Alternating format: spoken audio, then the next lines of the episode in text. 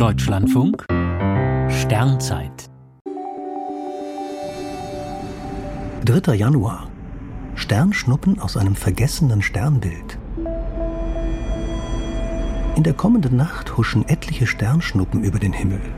Es ist der Strom der Quadrantiden, nach dem Sternbild Mauerquadrant, das allerdings auf modernen Sternkarten nicht mehr zu finden ist.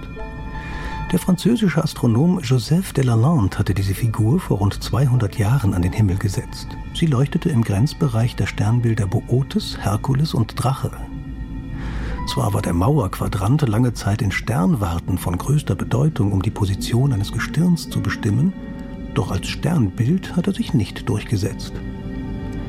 Bevor die Himmelskugel offiziell in Sternbilder eingeteilt wurde, hatten Astronomen immer wieder versucht, neue Figuren einzuführen. Die hatten aber nur selten Bestand.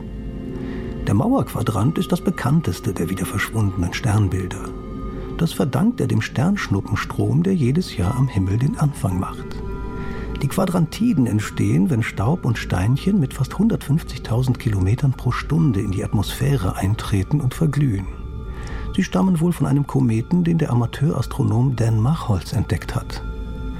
Es lohnt sich heute und morgen Nacht ab etwa 3 Uhr bis zum Dämmerungsbeginn am Osthimmel Ausschau zu halten. Die Quadrantiden kommen aus dem Bereich unterhalb der Deichsel des großen Wagens.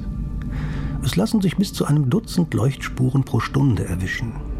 Dass ein stiller Wunsch beim Anblick einer Sternschnuppe mit etwas Glück in Erfüllung geht, gilt auch noch im neuen Jahr.